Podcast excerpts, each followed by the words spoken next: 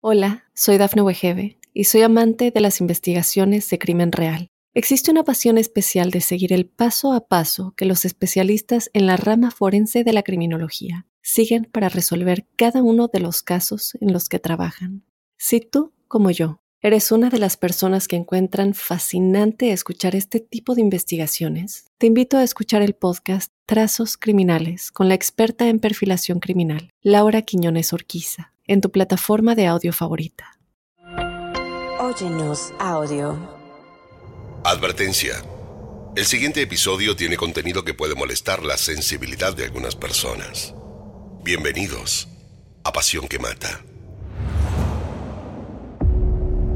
Un conde prófugo. Deudas millonarias. Varios prestamistas queriendo cobrar y el descubrimiento de una tragedia que conmocionó a toda Francia. Police in western France have found the bodies of a mother and her four children buried under the terrace of their house in Nantes. Una historia espeluznante cuyo protagonista se convirtió en el fugitivo más famoso de Europa. Un padre de familia ejemplar, un esposo abnegado y una familia entera que acabó masacrada. Teorías diversas en medio de un crimen misterioso que aún hoy no se ha podido resolver.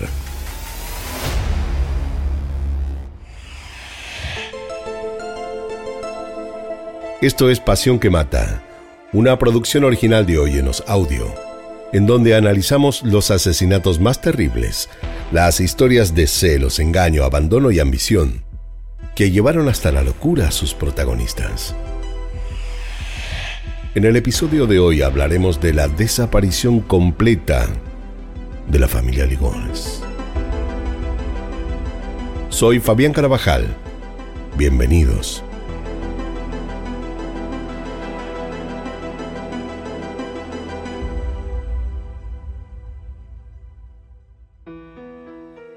La desaparición de toda una familia dejó sorprendida a Europa.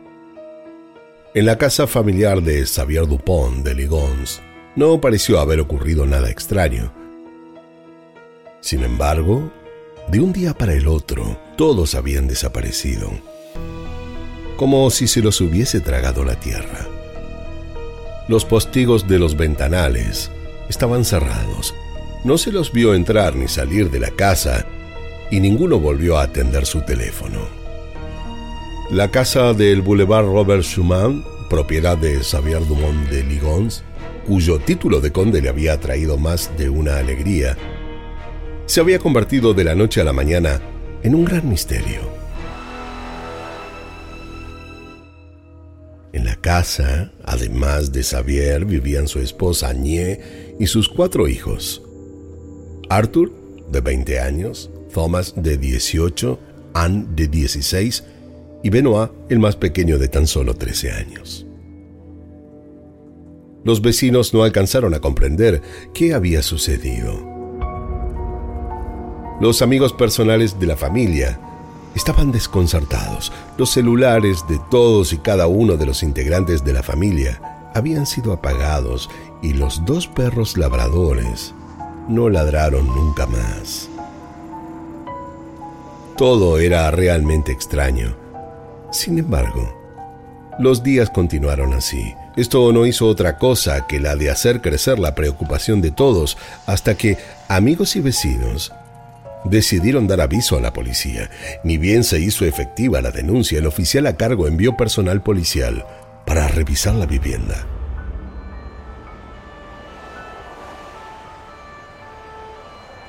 Fueron varios los patrulleros que se hicieron presentes en la entrada a la mansión. Golpearon varias veces a la puerta, pero en vistas de que nadie salió a abrirles, tomaron la decisión de entrar por la fuerza. Una vez dentro, todo pareció ser algo confuso. La heladera estaba prácticamente vacía, salvo algunos frascos de dulces caseros, eh, medio limón y algunas manzanas. La mopa de la cocina aún estaba húmeda en un balde.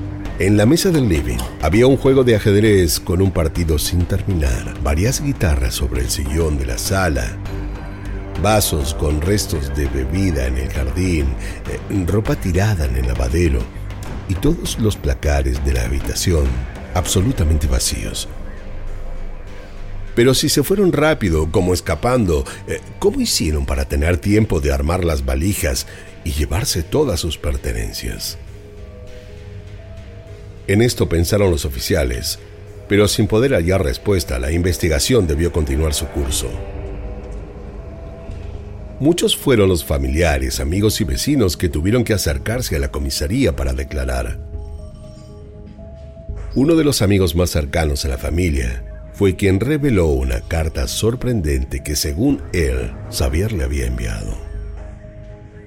En la carta, Xavier le dejaba saber que había sido contactado por la Agencia de la Administración para el Control de Drogas, la famosa DEA de los Estados Unidos, y que de un momento a otro todos deberían tener que viajar de incógnitos para trabajar con ellos en una misión especial. ¿Podía ser esto cierto? Eh, ¿Qué nivel de veracidad había? Pero casi nadie creyó en lo que decía esta carta, aunque tampoco pudieron descartarla por completo. Básicamente todos pensaron que Elegons estaba en problemas y que alguien había buscado este argumento para ganar tiempo, distrayendo y obstaculizando de algún modo con la investigación.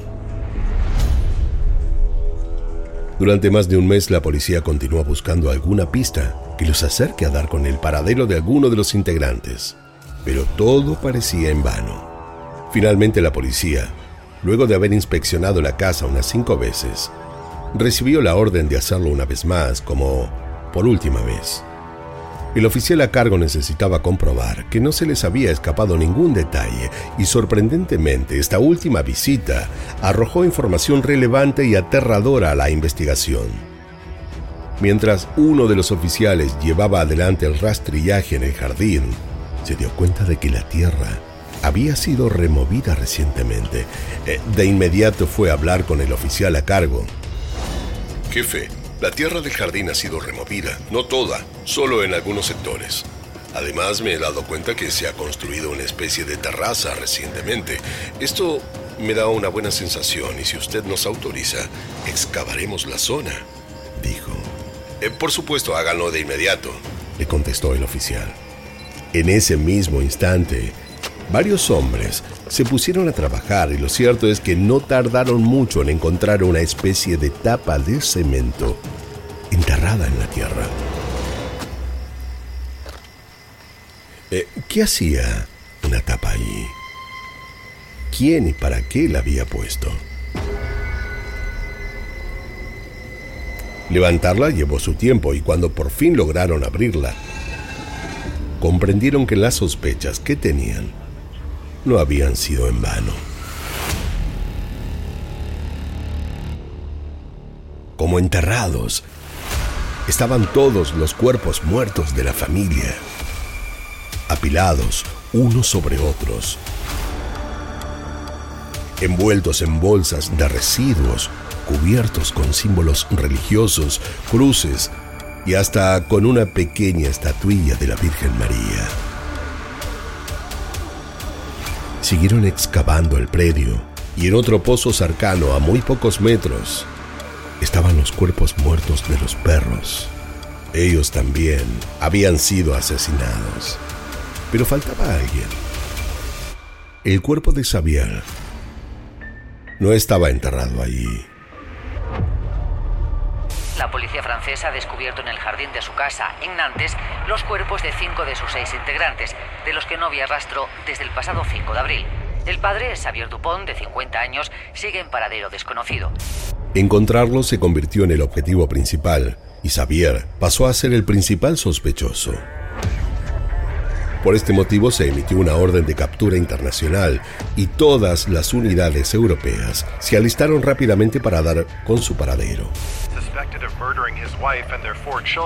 he was traveling under a false name. Jamás un miembro de la realeza había sido tan buscado.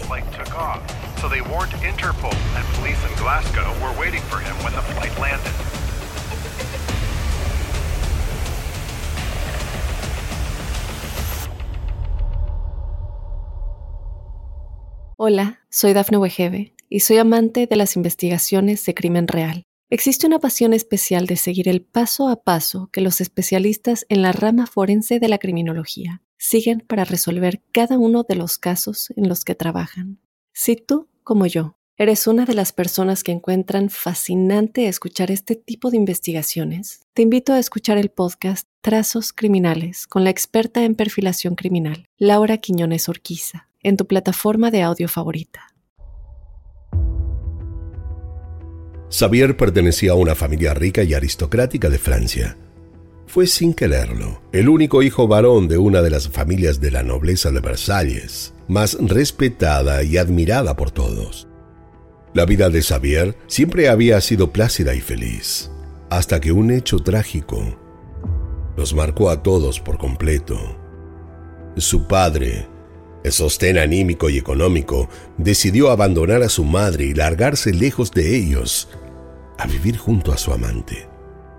Desde ese entonces, el pobre Xavier quedó a cargo de la familia y pasó sin siquiera quererlo a ser el sostén emocional de su madre, quien luego de esto había quedado absolutamente devastada.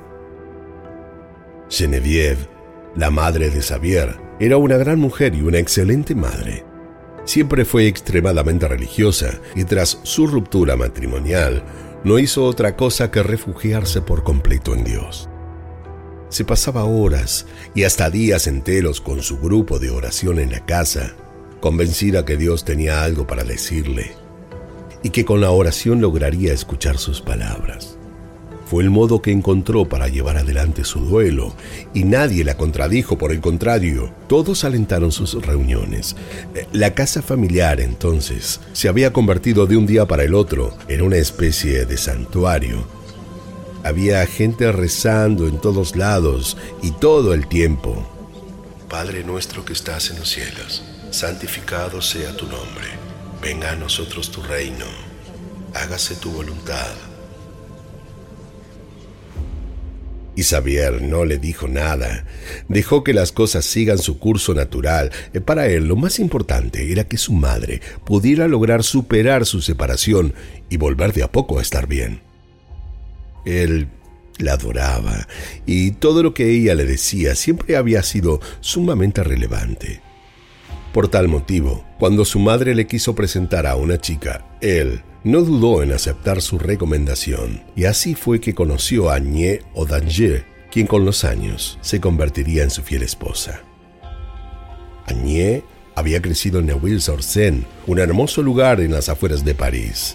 A Xavier, ella le gustó mucho de inmediato, y surgió entre ellos un breve y apasionado romance, pero al poco tiempo se dejaron de ver. Fue Xavier quien había decidido alejarse. Era joven, eh, eh, le gustaba salir y aún no estaba listo para una relación tan estable, por lo que ambos hicieron su vida por separado. Tanto él como ella tuvieron otros vínculos hasta que por casualidad se volvieron a encontrar pasados los años. Añé había quedado embarazada de otro hombre quien se negó a hacerse cargo del niño, y Xavier sentía la profunda necesidad de ser padre, por lo que este reencuentro entre ellos fue más que eso. Sintieron que estaban hechos, el uno para el otro, y a los pocos meses decidieron que estaban listos para casarse. Arthur, el hijo de Agnès, se convirtió así en el primer hijo de Xavier y luego con el tiempo llegaron Thomas, Anne y Benoit. Él siempre fue un padre cariñoso, sus hijos amaban pasar tiempo con él. Le gustaba jugar, los consentía en todo, le hacía chistes, eh, le compraba regalos. Y es que Xavier jamás supo lo que era eso de tener obligaciones, eh, todo se lo tomaba con la más absoluta liviandad. Las responsabilidades no eran su fuerte y la inmadurez con la que vivía su vida le permitían conectar muy bien con los más jóvenes. Por lo tanto, sus hijos lo amaban.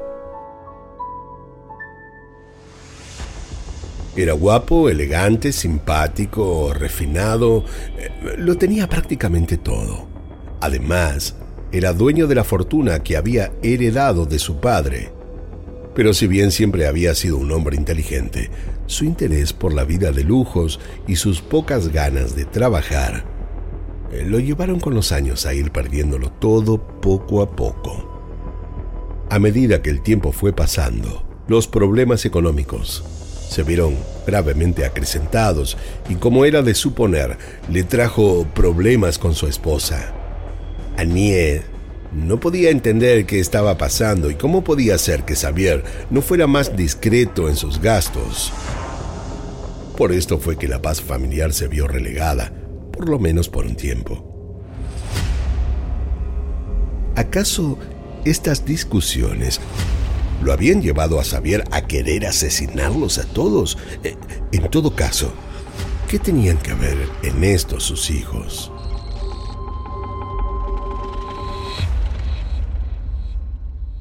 Apenas algunas de las grandes incógnitas que por más de una década rodearon a esta historia en la que el misterio, la injusticia y las dudas fueron los principales protagonistas. Pero lo cierto es que la noche de la masacre habían salido todos menos Thomas a cenar a un restaurante cerca de la mansión familiar.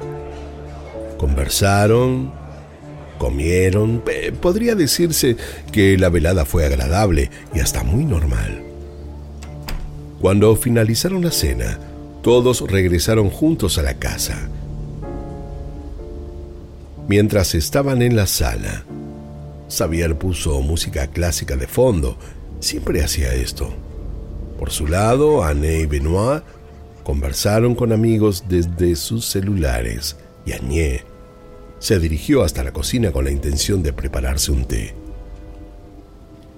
El requiem de Mozart se podía escuchar de todos lados y los vecinos ya estaban acostumbrados a estos conciertos familiares, pero sin que nadie siquiera pudiera sospecharlo.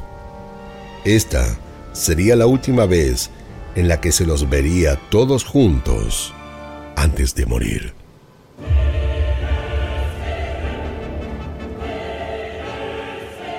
Por la noche, cuando estaban descansando en sus habitaciones, se desató el espanto y sus cuerpos cayeron desplomados frente al impacto de las balas. Primero una, luego otra y otra y así sucesivamente.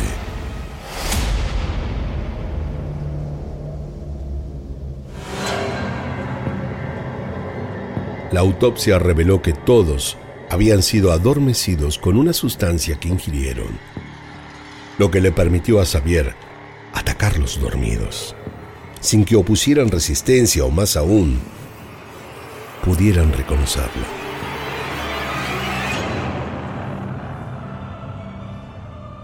Él pasó la noche allí entre sus muertos y la música de Mozart sonó hasta el amanecer.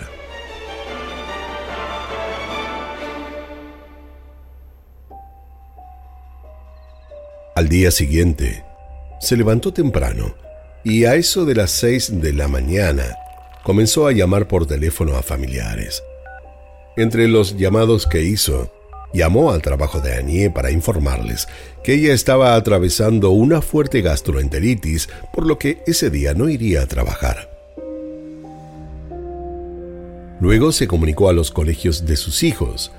En el caso de Arthur, dijo que había sufrido un accidente en la moto, por lo que había tenido que quedar hospitalizado, mientras que en el colegio de Anne y Benoit eh, no fue tan preciso y solo dijo que se encontraban descompuestos.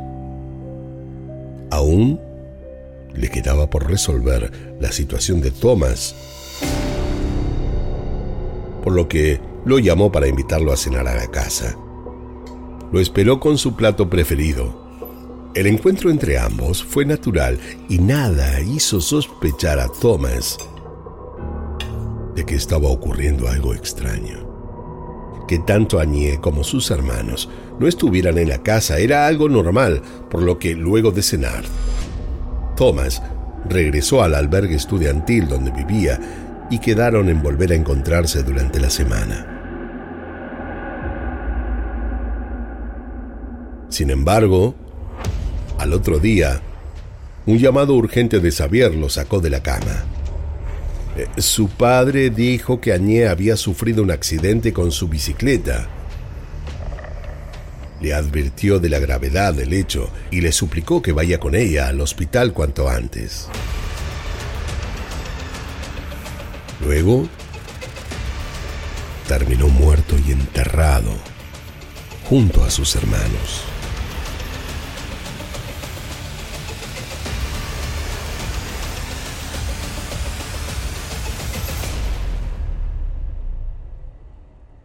Hola, soy Dafne Wegebe y soy amante de las investigaciones de crimen real. Existe una pasión especial de seguir el paso a paso que los especialistas en la rama forense de la criminología siguen para resolver cada uno de los casos en los que trabajan.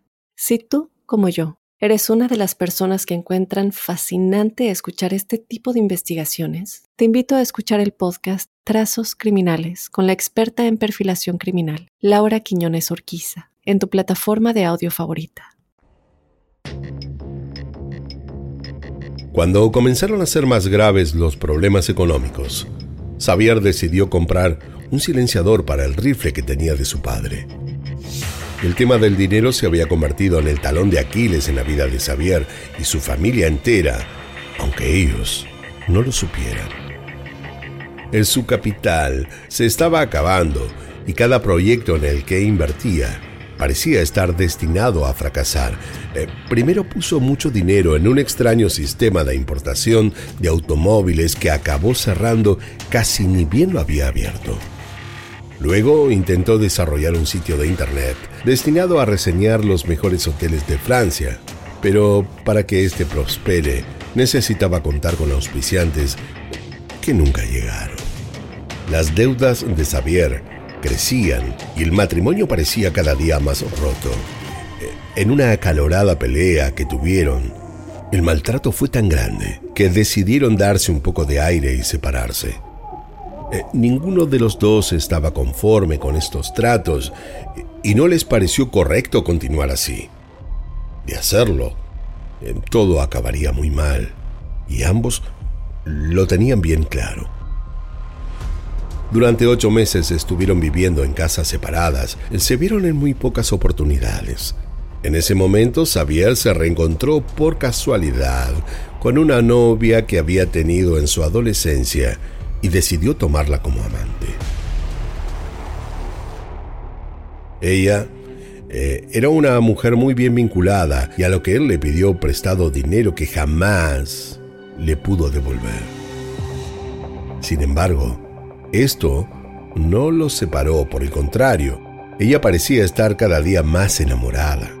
Para cuando retomó su matrimonio y las cosas con Añé se arreglaron al punto tal de volver a vivir juntos, Xavier no quiso dejar a su amante, por lo que, al igual que había hecho su padre, decidió continuar con ambas relaciones al mismo tiempo.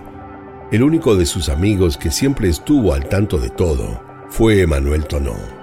Él sabía de la existencia de esta mujer, así como de los graves problemas financieros de su amigo. Además, tenía muy claro que si no lograba resolverlos, su vida entera volaría por el aire.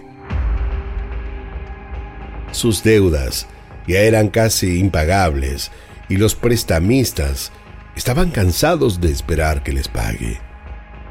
A Xavier le quedaba poco tiempo de vida en este bucle que él mismo se había creado. Le estaba resultando imposible imaginar un final feliz. Eh, parecía no saber más qué hacer.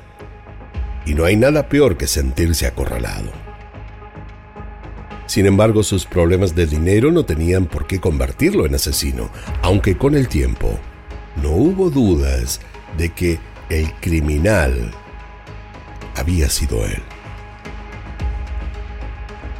Xavier no fue discreto en sus movimientos. Entró y salió de su casa luego de haber cometido los crímenes. Dejó anotaciones en la puerta. Usó cajeros automáticos, mantuvo activa su línea telefónica e hizo reservas de hotel a su nombre. Como si eso fuera poco, emprendió un viaje con su propio auto al que le cargó gasolina, pagó estacionamientos y cambió las ruedas para recorrer todo el sur de Francia. Solo y sin pensar, que un país entero lo estaba buscando. Su teléfono celular sirvió para seguir sus primeros pasos de esta huida, ya que permitió a la policía seguir el recorrido que hizo por todo el país, aunque extrañamente no pudieron capturarlo. Deux jours plus tard, la caméra d'un distributeur automatique de billets l'immortalise à Roquebrune-sur-Argence, dans le Var, puis dans un hôtel Formule 1 de la ville. Unas cámaras de seguridad, ubicadas cerca de un hotel donde se alojó Roquebrune-sur-Argence, fue el último rastro que se tuvo de él antes de que desaparezca por completo. At the time, he was caught on camera withdrawing money from an ATM. Desde entonces, nadie supo más nada y aún hoy se lo sigue buscando. C'est la dernière preuve de vie de Xavier Dupont de Ligonnès. Depuis, plus rien. Hay quienes afirman que Xavier podría haberse quitado la vida. Otros creen que habría escapado por la costa hacia otro país europeo. ¿Dónde está Javier Dupont de Ligonnès? Sin embargo, uno de sus mejores amigos afirma que Xavier estaría en América Latina, más precisamente viviendo en el sur de Argentina. La hermana de Xavier, por su parte, cree otra cosa. Ella sostiene efectivamente que su hermano es parte de la DEA, aunque las autoridades francesas negaron que la DEA haya sumado a Xavier a sus filas. Él es, sin lugar a dudas, uno de los hombres más buscados. La crueldad y maldad humana puede estar en todos lados, hasta el punto de que cualquiera pueda convertirse en un asesino. Xavier emprendió una huida perfecta, tan perfecta que al día de hoy se lo sigue buscando. A esta historia la rodean un montón de teorías diversas, especulaciones y pistas falsas que terminan llevando a las autoridades del caso a naufragar una y otra vez en laberintos que parecen no encontrar respuesta. Si pensaba huir, ¿por qué tuvo que asesinarlos? Eh, ¿Por qué decidió acabar con su familia? ¿De qué tenía miedo? Son todas preguntas que no tienen respuesta y que solo él podría contestar. Lo cierto es que Xavier seguramente está viviendo en algún lugar del mundo con identificación falsa. Posiblemente haya cambiado su apariencia y por sus amplios conocimientos de idiomas, hasta podría pasar por norteamericano sin que nadie advierta algo extraño en su acento. Lo que queda por preguntarle es si hoy, con los años ya transcurridos, se arrepiente de haberlos asesinado.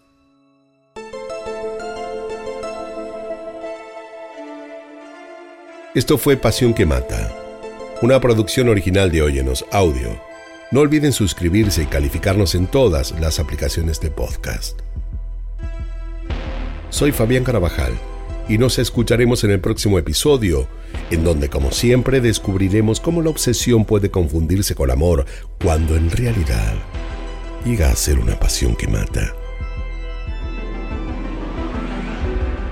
En la narración Fabián Carabajal, producción ejecutiva Daphne Wikebe, guion y producción Débora Montaner, edición y montaje Fabián Carabajal, Diego Arce, música original Llano Joel.